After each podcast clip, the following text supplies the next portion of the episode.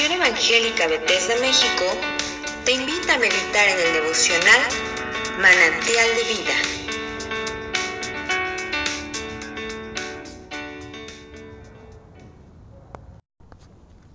Que Dios les bendiga. Para mí es una bendición compartir una vez más la palabra del Señor. Y en esta oportunidad estaremos dando lectura al libro de Miqueas en su capítulo 4 y posteriormente estaremos dando, como siempre, una breve explicación sobre este mismo capítulo. Y la palabra de Dios nos dice de la siguiente manera. Acontecerá en los postreros tiempos que el monte de la casa de Jehová será establecido por cabecera de montes y más alto que los collados y correrán a él los pueblos.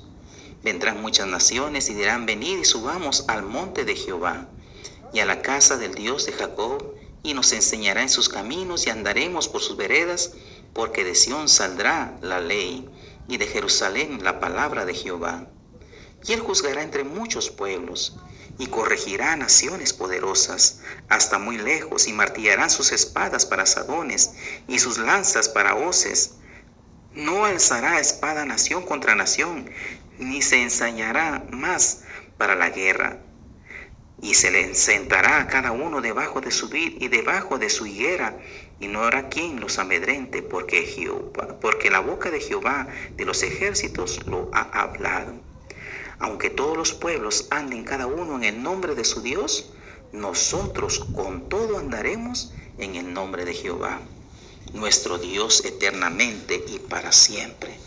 En aquel día, dice Jehová, juntaré la que cojea y recogeré la descarriada y a la que afligí y pondré a la coja como a remanente y a la descarriada como nación robusta y Jehová reinará sobre ellos en el monte de Sión desde ahora y para siempre.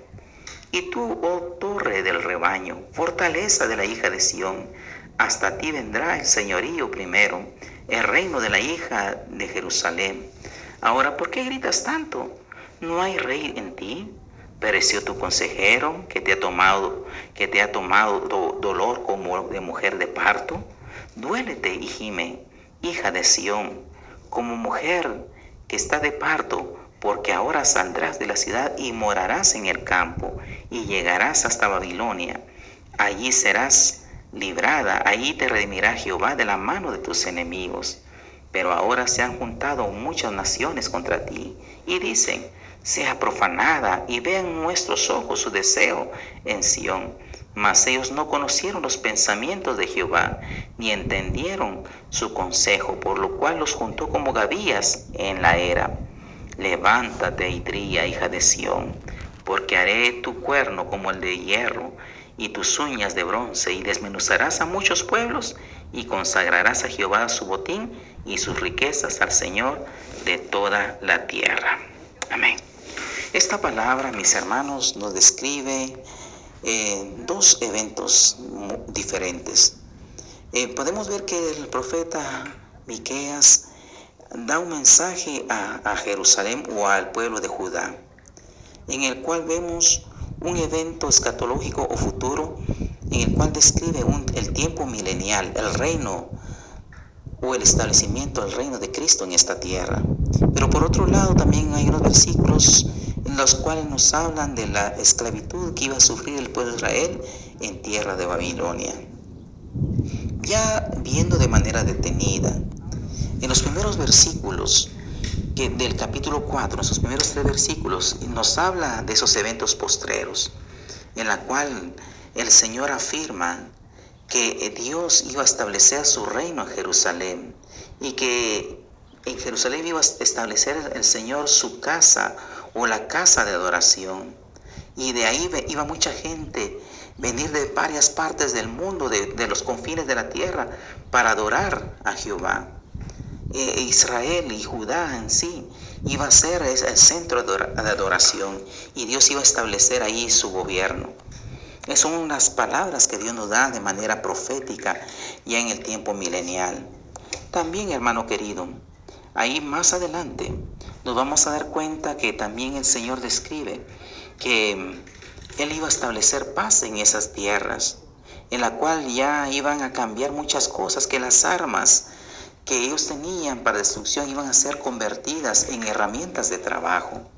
Todo esto nos habla cómo Dios iba a cambiar la mentalidad y también iba a cambiar las cosas, va a cambiar, mejor dicho, las cosas en aquel tiempo. Pero también habla, ya vemos el versículo 4 y 5, que también el Señor iba a dar una paz verdadera, esa paz que el hombre ha ansiado por muchos tiempos. Y el hombre hoy en día ha, ha hecho tratados de paz, ha tratado de buscar convenios, mas sin embargo ninguno de esos tratados ni convenios ha dado la verdadera paz que el hombre y las naciones necesitan. Pero cuando el Señor venga y establezca su reino sobre esta tierra, esa paz será una realidad. Porque el Señor regirá con justicia, regirá de la manera más correcta como nunca ha existido. Así que también nos describe que, que la humanidad va a tener un tiempo de reposo y que va a disfrutar de lo que Dios ha hecho para ellos. También, hermano querido, eh, también nos habla que, que no importando ahora que la gente eh, quizás no van a estar todos adorando a Dios, pero Dios iba a estar reinando y que los, sus verdaderos hijos iban a adorarle de, corazón. Ya los versículos 6 al 8. También ahí vemos ya hablando del tiempo de los, del profeta Miqueas, en el cual se nos describe que el pueblo de Israel iba a ser llevado a la esclavitud, al cautiverio en Babilonia, pero de ahí Dios los iba a levantar, que el Señor iba a restaurarles y levantarles de ese lugar, que no importando dónde estuvieran, Dios los iba a sacar y los iba a llevar a donde Él quería llevarles, cumpliendo sus promesas.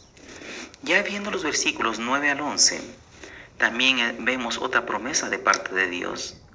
Ve que a pesar de que iban a haber momentos difíciles, aunque mucha gente y muchos de los enemigos querían afligir a, la nación judía, Dios iba a estar con ellos que no importaba cuánto se levantaran, Dios les afirmaba en este momento que Dios las iba a restaurar y que iba a darles una verdadera liberación de la esclavitud, no solamente de la tierra de, Babilonia, sino de, todos sus enemigos también. Ya en la parte final, y los versículos 11 al 13, nos habla una vez más de una descripción de que esa tierra ya no iba a ser profanada, que ya no iba a, tener, ya no iba a ser tenida en poco, y que Dios le iba a poner un lugar de importancia, le iba a dar autoridad y Dios le iba a dar seguridad, Dios le iba a dar el poderío que no, eh, no tenía, Dios le iba a dar una autoridad maravillosa como un evento futuro. Así que esa es una promesa que Dios le da a su pueblo en, en el libro de Miqueas. Y podemos vernos y poder darnos cuenta que cuando Dios hace promesas, son promesas fieles y verdaderas.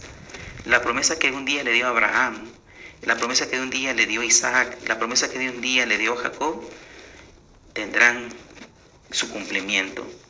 Y porque Dios es fiel a su palabra. El Señor mismo dijo, el cielo y la tierra pasarán, mas mis palabras no pasarán. Así que eso también nos da una seguridad, mi hermano querido, que Dios es fiel a su palabra, a sus promesas. Y si Dios ha prometido algo también para su pueblo o su iglesia, esto será una realidad. Así que no deje de confiar y esperar en lo que Dios ha prometido. Adelante mis hermanos y que el Señor siga bendiciendo sus vidas. Si esta devocional ha sido de bendición para tu vida, compártelo con otros.